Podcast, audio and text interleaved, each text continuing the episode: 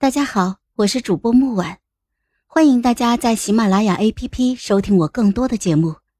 今天我们带来的故事叫《小宫女》第十集。帝王唯一的子嗣没了，帝王震怒，华妃嫉妒成性，迫害皇嗣，废除妃位，贬入冷宫，其家族被连累。但帝王念其家族从龙有功，降三级处分。而刘青雨守护皇嗣不利，赐死。帝王站在光中，即便艳阳高照，也暖不到他身上的寒气。刘青雨趴在地上瑟瑟发抖，求陛下饶命！陛下饶命啊！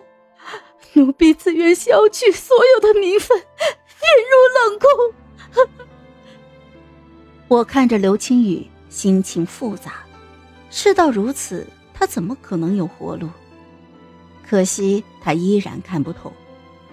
周元安沉默了片刻，竟然给了两个选择。看在皇嗣的份上，朕给你两个选择：第一，每日侍寝便能活着；第二，毒酒。刘青雨瘦弱的身子抖了抖。谢陛下圣恩，谢陛下圣恩，奴婢奴婢选第一条。我惊得说不出话来。夜幕降临，我依然陪着刘青雨前往承乾殿。刘青雨魔怔了一般，拉着我喃喃自语：“如果那晚的人是我，我就能享受荣华富贵了。不过现在也没事。”我一定能够活下去的。他的眼里满是光，是濒死之人眼中最后的蜥蜴之光。我终究不忍，不想让他到死都不明不白，也不想他平白多受磨难。我同你讲一个故事吧。前朝二十七年，时值中秋，前王设宴款待众臣以及各地诸侯。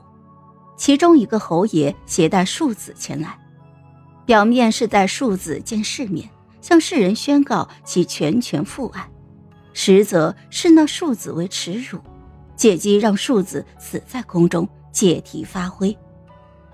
可是庶子命大，遇到了前朝那位最受宠的小公主，小公主救了他一命，并且安排了六名暗卫，庇护其安然长大。后来。天下大变，庶子一朝成龙。世间万物皆有因果。刘青雨脸色越发的苍白，他扑通一声就跪在了我的面前。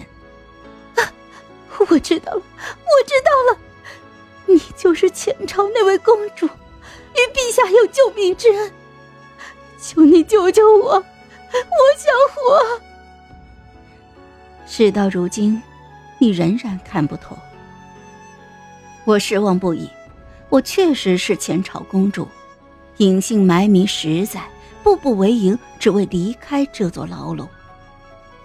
可中秋那晚的意外打乱了我所有的计划。我知他认出了我，一切皆是因果，我只能够顺应天意。好在周元安装作认不出我，我便也装作不知。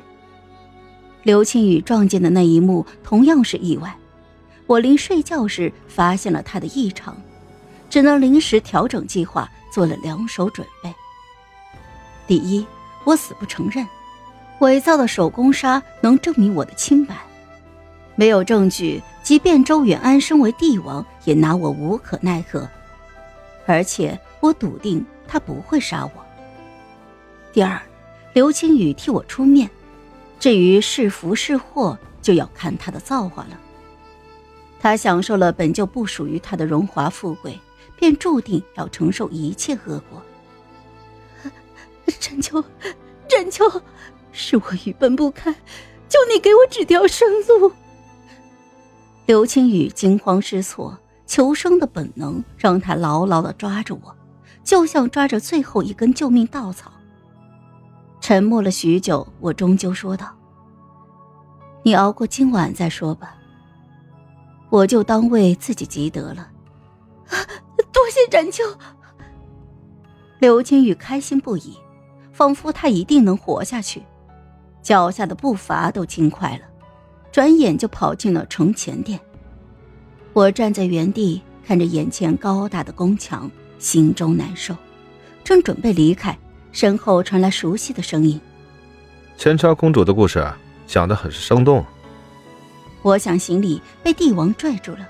“啊，说过不用行礼，好好养身体，后路。”朕已经替你扫清了。我抬头看他，依然是那一张棱角分明的脸庞，却让我遍体生寒。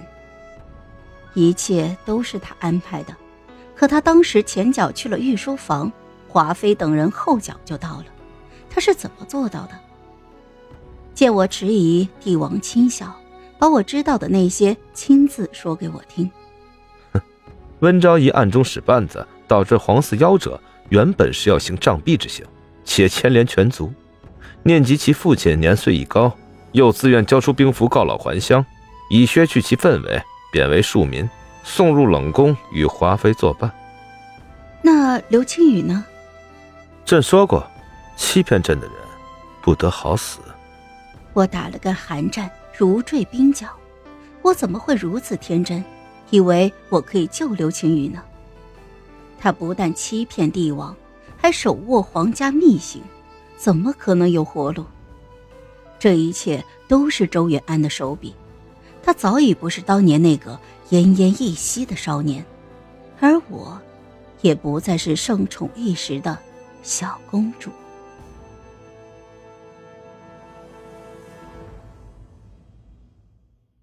好了，本集故事就到这儿，我们下集见。记得订阅和点赞哦！如果你有喜欢的故事，也欢迎在留言区告诉我们。